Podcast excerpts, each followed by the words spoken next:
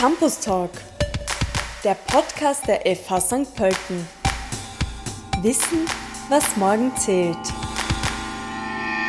Wie hat Corona die soziale Arbeit verändert? Abstandsregeln, Masken, soziale Isolation, Homeoffice, Homeschooling, neue Formen des Arbeitens, Kurzarbeit, Jobverlust, wirtschaftliche Ein- und Umbrüche und nicht zuletzt gesundheitliche Folgen und auch persönliche Betroffenheiten vom Tod Angehöriger bis zu langen Krankenständen und Long-Covid. Was hat diese Situation für die soziale Arbeit bedeutet? Das bespreche ich heute mit einem Dozenten vom Department Soziale Arbeit an der Fachhochschule St. Pölten, FH-Professor Alois Huber. Hallo Alois. Hallo, herzlich willkommen, danke. Aus deiner Sicht, wie hat sich die soziale Arbeit in dieser Zeit verändert? Ja, also Covid war schon eine sehr spezielle Geschichte für die soziale Arbeit. Man stelle sich vor, dass ja soziale Arbeit normalerweise immer in Kontakt mit Menschen ist und so normalerweise immer Menschen trifft und im Gespräch sich findet. Und plötzlich war das alles nicht mehr möglich. Ne? Wir wussten schon einige Jahre zuvor, dass so etwas wie Online-Beratung Thema sein wird, aber man hat uns nicht wirklich geglaubt, dass diese übergreifenden Kommunikationsformen auch Einlass in die Sozialarbeit finden werden. Gerade bei Jugendlichen war schon sehr Anfang der 20er Jahre schon sehr stark spürbar, dass die nicht die vertrauten Kommunikationswege suchen. Hier war Online-Beratung sicher ein Thema, hier waren Chats, Social Medias. Ja, aber das Problem der sozialen Arbeit ist, dass man eigentlich von, vom Frühkindlichen bis zum Sterbenden, vom Täter bis zum Opfer eigentlich mit ganz vielen äh, Gruppen zu tun hat, die sich nicht äh, vereinheitlichen lassen und der man sagen kann, man hat in der Sozialarbeit genau das oder genau das gemacht. Das heißt, man musste einen sehr speziellen, einen individuellen Weg in diesem Konzept, in dem man sich gerade befand, mit der Zielgruppe, so wie wir das nennen, mit der wir zu tun hatten, uns damit beschäftigen, was war oder was könnte das Funktionierendste im Prinzip sein. Das heißt, die soziale Arbeit musste, so wie jeder andere Arbeitsbereich, auch flexibel reagieren. Stichwort Online hast du genannt. Funktioniert soziale Arbeit auch online, wo es doch da sehr auf den Kontakt zu Menschen ankommt? Ja, also ich glaube, äh, ja, es funktioniert. Äh, viele meiner Kolleginnen und Kollegen hatten hier große Sorge, ob das wirklich äh, funktionieren kann. So der Aufbau einer Beratungsbeziehung war scheinbar immer das Wichtigste. Aber äh, wissen Sie, was das Wichtigste für die Berat zu beratenden Menschen ist, ist, dass die Information brauchen. Also die brauchen nicht unbedingt die menschliche Wärme. Das, äh, also es, es braucht einen Zugang, es braucht eine Ebene und es braucht eine klare Kommunikation im Sinne der Information, die diese Menschen hier suchen. Man muss prinzipiell unterscheiden, ob ich sozusagen in einer beratenden Funktion tätig bin oder in einer betreuenden Funktion. Wenn ich mit, wie in der Sozialpädagogik zum Beispiel bei uns üblich ist, wo ich hier fünf Kinder habe, die plötzlich alle Homeschooling gemacht äh, machen mussten, dann war das natürlich ein anderer Zugang, als wie wenn ich vor meinem äh, Beratungstisch gesessen bin und gewartet habe, bis sich die Menschen gerührt haben. Ne? Also es hat hier die skurrilsten äh, faszinierendsten Erfahrungen gegeben. So, ich bin ja auch Supervisor, das heißt, ich erlebe diese Menschen auch sehr stark immer in dieser Begleitung, wo die Frage war, wo sind meine Klienten, meine Klientinnen? Die kommen jetzt gar nicht mehr, ne? die brauchen mich gar nicht mehr, die wollen mich gar nicht mehr, die finden gar nicht mehr den Weg. Naja, es gibt Menschen, die haben sich in dieser Corona-Pandemie selbstständig auch den Weg gesucht. Und das ist ja eigentlich auch ein Ziel, das wir immer verfolgen die Hilfe zur Selbsthilfe, dass die Menschen selbstständig auch ihre Wege finden.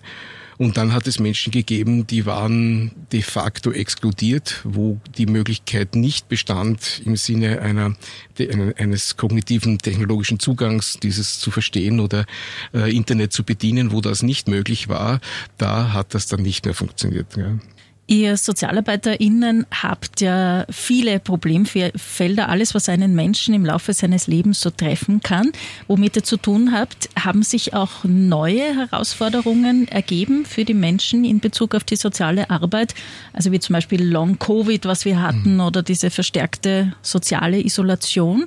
War das neu oder ist das vielleicht äh, verstärkt aufgetreten? Also ich würde das jetzt nicht als äh, neu, vielleicht als Phänomen vielleicht neu, aber es geht bei der Frage der sozialen Arbeit immer wieder um, wo habe ich meinen Platz, wo habe ich mein Essen, wo habe ich mein Dach über den Kopf und wo bin ich in dieser Gesellschaft integriert. Und das ist seit circa 30, 40.000 Jahren immer dasselbe eigentlich. Es hat hier verschiedene Ausprägungen gegeben. Ja, es gibt so Phänomene, dass diese Gesellschaft momentan sehr geneigt ist, ein bisschen den Zusammenhalt zu verlieren. Äh, wir teilen die gesellschaftliche Gruppen, jetzt sehr lapidar gesagt, in vier, in vier Gruppen. Manche, die wirklich völlige Angst vor Covid haben, also nicht mehr rausgehen. Wobei ich dazu sagen muss, dass äh, ein Viertel aller Wiener, aller Wiener und Wienerinnen auch schon vorher das Phänomen äh, äh, Einsamkeit äh, genannt haben als größtes Problem. Das hat sich natürlich verstärkt. Es gibt ein anderes Viertel, könnte man sagen, die so, ja, es ist zwar schlimm und ich mache alles, was notwendig ist, ich lasse mich impfen etc. Ich versuche bestmöglich mich darauf vorzubereiten. Und dann gibt es eine andere Gruppe, die eher kritischer ist. Also, ja, da sind staatliche Mächte im Spiel, da ist das alles ein bisschen äh, nicht ganz zu glauben. Die äh, äh, äh, Firmen verdienen an dieser Krankheit und dann gibt es ein Viertel, die sind völlig radikal abgedriftet in in, in, in Situationen, wo, ja, also was kaum glaubwürdig mehr ist. Also dieses Vierteln der Gesellschaft ist jetzt äh, im Sinne der Erkrankungen, die unsere Menschen letztendlich auch haben, äh, äh mit, mitunter ein Phänomen, mit dem man zusätzlich rechnen muss. Ja. Mhm. Sicher auch Long-Covid ist auch ein Phänomen, mit dem man rechnen kann, wobei wir, wir versuchen nicht auf die Tränendrüse zu drucken und nicht zu sagen, hey, ihr seid ja arm und der ganze mediale, diese mediale Beschallung von der ganzen Geschichte, Krise, äh, Katastrophe, also das ist nicht das Beste, das jetzt äh, hypnosystemisch betrachtet jetzt den Menschen jetzt wirklich hilft. Der Optimismus, die Notwendigkeit zum Überleben, in welcher Welt wir leben 2000 20, 21, ja. Wo hätte man vor 200 Jahren sich die Frage gestellt von Leben und Tod? Ja. Es ist eine Frage von Leben und Tod. Und wir sind hier Menschen auf einem Erdball, der versucht, bestmöglich zusammenzuleben. Und ja, das sollte uns auch gut gelingen. Ich habe eingangs äh, erwähnt, mögliche Klientinnen, Klienten der sozialen Arbeit. Bin mir aber gar nicht sicher, ob das jetzt so stimmt. Waren klassische KlientInnen der sozialen Arbeit, wie zum Beispiel Menschen mit äh, sozialen, psychischen, wirtschaftlichen Problemen, von der Pandemie stärker betroffen als andere Menschen? Ja, ein Schon. ganz deutliches Ja. Also ähm, Menschen, die sich zurückgezogen haben in ihr großes Haus mit Garten, für jedes Kind einen, einen, einen Arbeitsplatz zur Verfügung gestellt haben, ist natürlich ganz was anderes als wie jetzt eine Familie mit Migrationshintergrund mit fünf Kindern mit einem Computer auf, auf, auf 30 Quadratmeter. Also das äh, hat natürlich äh, Folgen gehabt und manche haben ja auch Covid als, als völlige Entspannung und Relaxedheit empfunden, aber das waren die Reicheren. Ja. Also diese Schere ist natürlich auseinander, auseinandergegangen.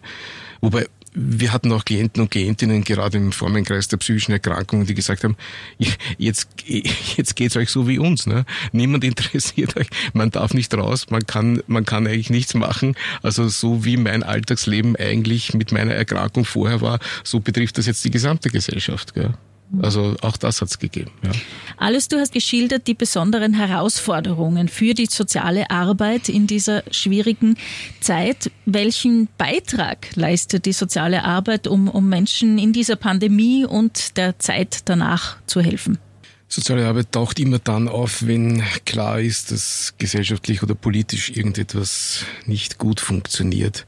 Oft sieht man das auch viel, viel später erst. Also ich bin ja zum Beispiel Betriebssozialarbeiter, das heißt, ich arbeite in einem großen Konzern und begleite dort die Menschen. Also es geht nicht nur darum, die Randgruppen zu bespielen, sondern überall dort, wo Menschen sind, gibt es auch soziale Arbeit. Und hier haben wir zum Beispiel festgestellt, dass in der ersten Phase von Covid so ein ganz starker Zusammenhalt war, ein ganz starkes, dass wir äh, auch aus, aus, aus, aus krisenhaften Phänomenen kennen, aus Katastrophen, wo der Zusammenhalt stark ist, wo die Kräfte äh, äh, unglaublich, unglaublich aktiviert werden. Und dann haben wir so eine Art Delay, so eine Art Verschiebung. Und beim zweiten Corona-Aspekt haben wir dann gemerkt, jetzt lassen ein bisschen die Kräfte nach. Gell? Also die Haut wird dünner, die Gereiztheiten, die Erkrankungen, die Erschöpftheiten, das ist dann alles letztendlich auch aufgetaucht. Aber das war nicht beim ersten Mal so unmittelbar eins und eins ist zwei, sondern verschoben. Es ist wirklich später gekommen und beim zweiten Mal hat es dann äh, größere Gruppen auch erwischt. Ne? Unser wunderbarer Begriff der Resilienz, den keiner be, der keiner begrifflich bestimmen kann, der uns immer wieder hilft, dass man sagen kann, was den einen sozusagen fertig macht, heißt nicht automatisch, dass es auch den anderen total fertig machen kann. Der kann gestärkt aus so einer Situation herausgehen. Das ist etwas, das wir Lebewesen letztendlich auch haben. Es geht um eine Art Überleben und es geht um eine Art Anpassen und es geht um eine Art bestmögliche Wege zu finden, um hier durchzukommen. Ja.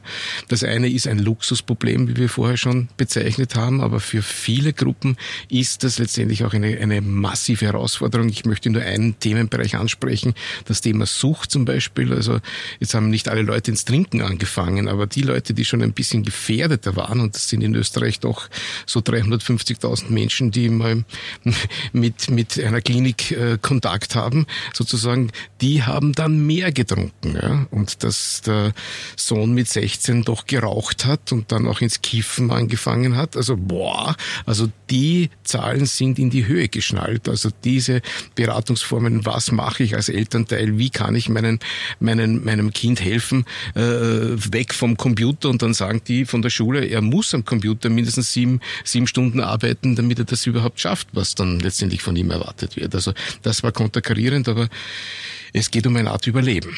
Eine Frage, die, glaube ich, sehr wichtig ist zum Verständnis. Wo ist denn die Grenze? Wann braucht jemand eine Therapie? Wann, wo kommt eine Sozialarbeiterin, ein Sozialarbeiter zum Einsatz? Also Sozialarbeiter sind meistens billiger, schneller zum bekommen als Therapeuten. Bei Therapeuten wartet man mitunter sechs Monate auf einen Therapieplatz, dann sind die sehr, sehr teuer und dann sehe ich die eine Stunde im Monat vielleicht. Also nichts gegen Therapie, aber mit therapeutischen Ansagen ist das Ganze letztendlich kaum lösbar, auch nicht mit ärztlichen Sachen. Also die Frage, wo krankt's, wo zwickt's, wo gibt's eine Pille und damit ich wieder fit bin und so. Das sind alles sehr einfache, triviale Systeme, wie wir das nennen. Sozialarbeit kann sehr, sehr viel bewirken, mitunter auch therapeutische Effekte erzielen, ohne dass man therapeutisch arbeiten muss.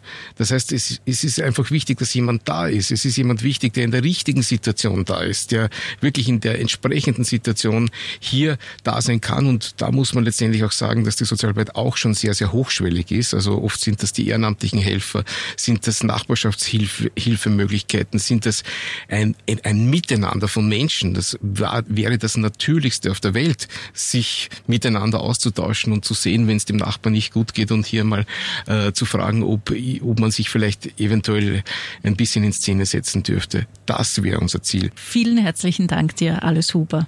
Danke auch.